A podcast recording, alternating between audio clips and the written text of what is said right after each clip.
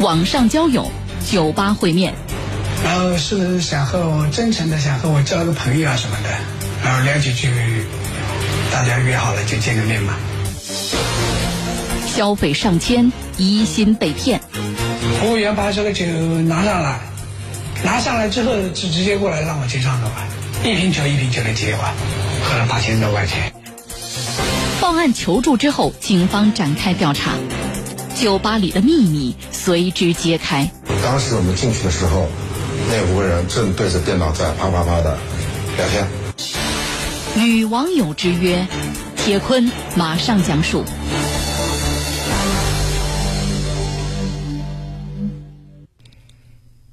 今年的七月十号，江苏宜兴市公安局宜城派出所接到一起报案。报案人小王今年二十六岁，是一名工厂里的工人。就在前几天，小王和一名女网友第一次见面，在一个酒吧里吃了一点水果小吃，喝了几瓶红酒，竟然花费将近九千元。酒醒之后，小王感觉到自己被骗了，于是报警。宜兴市公安局宜城派出所民警吴潇，他是在七月十号的时候到我们派出所来报的案。当时他说呢，他这个在网上面跟一个女性的网友，然后加互相加了好友，然后这个女网友呢，就是以交友为目的来跟他聊天的。当时他们聊的呢也非常火热，热火朝天的。小王为什么要和女网友到酒吧来见面呢？就是说有没有女朋友，是不是结过婚的，然后是不是想和我真诚的想和我交个朋友啊什么的，然后聊几句，就大家约好了就见个面吧。有网友告诉小王，说自己在宜兴市锦绣菜场附近的一家超市做收银员，为了方便，双方见面的地点就定在菜场附近。随后。有网友通过微信给小王发了一个未知的定位。根据这个信息，小王早早的就来到见面的地点等待着。半个小时以后，女网友出现了。宜兴市公安局宜城派出所副所长叶磊，坐一下，女方女孩子提出，就是找个地方坐一下。那王先生过来之后，既然是他来了，他也不会拒绝。然后就跟着女孩子走了，就是进了在附近的一个一九九五酒吧。按照小王的说法，在进入酒吧之后，两人点了一点小吃与水果，点了个果盘，点了个瓜子，还有些零食什么的，两杯鸡尾酒饮料。随后，小王通过刷卡的方式支付了四百八十元。尽管是第一次见面，但是小王对眼前的这个女网友表现出极大的好感。女网友也看出小王的心思，告诉他，既然这样的投缘，不妨点上一瓶红酒庆祝一下，也算是一个新的开始。小王也欣然接受了。随后，服务员拿来酒单，有网友主动的点了一瓶报价为两千两百元的红酒。这么贵的红酒，让作为一名工厂工人的小王一时难以接受。不过碍于面子，他只能够硬着头皮了。宜兴市公安局宜城派出所副所长叶磊，啊，当然，作为男孩子来了，他可能说来来来跟女孩子，怎么说呢，有一点带点相亲的那种感觉吧，啊，他也不会拒绝，说做出于男人的面子。然后酒上来之后，服务员说：“啊，先生你好，消费多消消费多少，请付一下款。”再然后他就付款了。一瓶红酒过后，对于酒量一般的小王来说，已经有了一点醉意。但是女网友却表现出没有尽兴。随后，他又先后叫了四瓶红酒。服务员把酒拿上来，立即让小王来结账。服务员把这个酒拿上来。拿上来之后是直接过来让我结账的吧，一瓶酒一瓶酒的结完。当时我也是有点，就是很迫切的想找一个女朋友结结婚嘛，我也管不了那么多了。离开的时候，小王从吧台上拿出了那个账单，这不看不要紧，看了一眼他吓坏了。账单金额显示，小王本次消费共计八千八百元。但是考虑到女网友就在自己的身后，这又是第一次见面，小王也没有多问。出门以后，女网友还贴心的为小王叫了一个代驾。一直到第二天，父亲的一席话点醒了小王。隔天下午，我爸问我昨天和谁去喝酒的，喝了多少钱？然后我说和一个女的，喝了八千多块钱。那他说那个女的有可能是酒托，所以说后来我就报警了。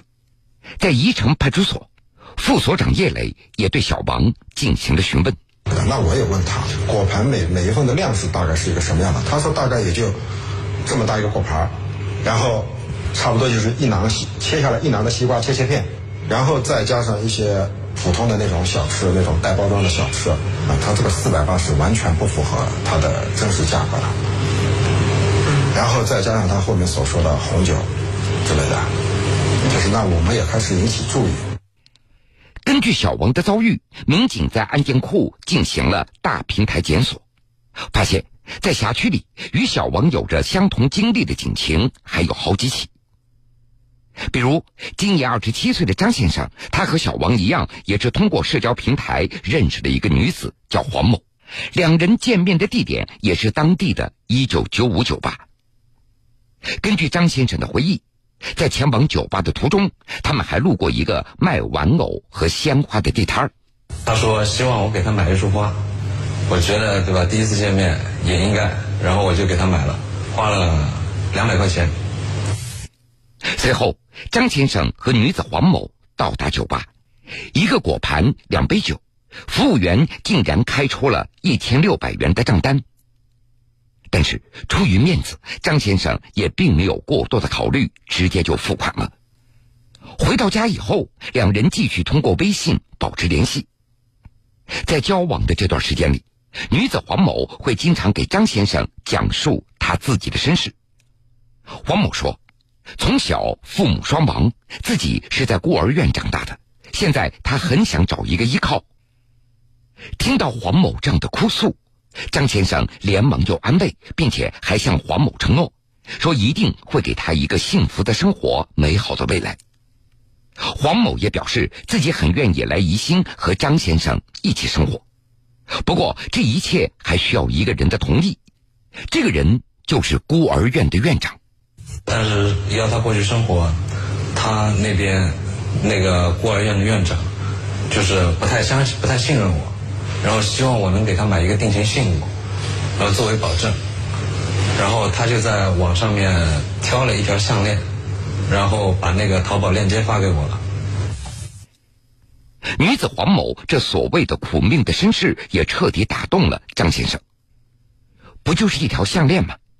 为了以后两人能够长久生活在一起，张先生在网上毫不犹豫的下了单子。但是令张先生万万没有想到的是，就是这么看似一条普通的项链，竟然花掉了他两个多月的工资八千八百元。没过几天，收到项链的黄某给张先生发了一张图片，表示自己非常满意。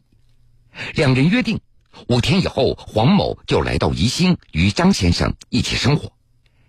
就在张先生憧憬着与黄某美好未来的时候，他发现。黄某已经把自己的微信给拉黑了，紧接着电话也打不通了。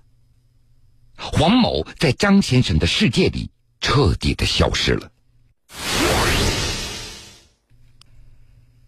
根据小王和张先生等人的遭遇，宜兴警方立即对一九九五酒吧展开了秘密调查。民警发现，受害人跟女网友实际上则是酒托女，他们在见面以后。他们在来酒吧的途中，都会在一个地摊儿停留一会儿。地摊上的玩偶或者鲜花，总有一个会被受害人给买下，然后两人带着新买的礼物进入酒吧。宜城派出所副所长叶磊，前后有很多次，这姑娘就是带着男的去买了花，或者买了那个就是布娃娃，买了之后，等男的离开，女的会把那个花和布娃娃还到那个摊位上面。经过一段时间的侦查，警方最终也掌握了这个犯罪团伙的基本分工。酒托女大致有五个人，他们就是专门负责将男性顾客从这个锦绣菜场门口带至这个酒吧进行消费，在外围他有花托的那个娃娃托那个那那个摊位，还有一个他是负责酒酒托女安全的望风者，只要有酒托女送受害者出来，那他就会跟着那个酒托女在附近假装打电话啦，或者抽着烟啦，在徘徊，等那个男的受害者坐车离开，啊，他继续回头，继续在那坐着。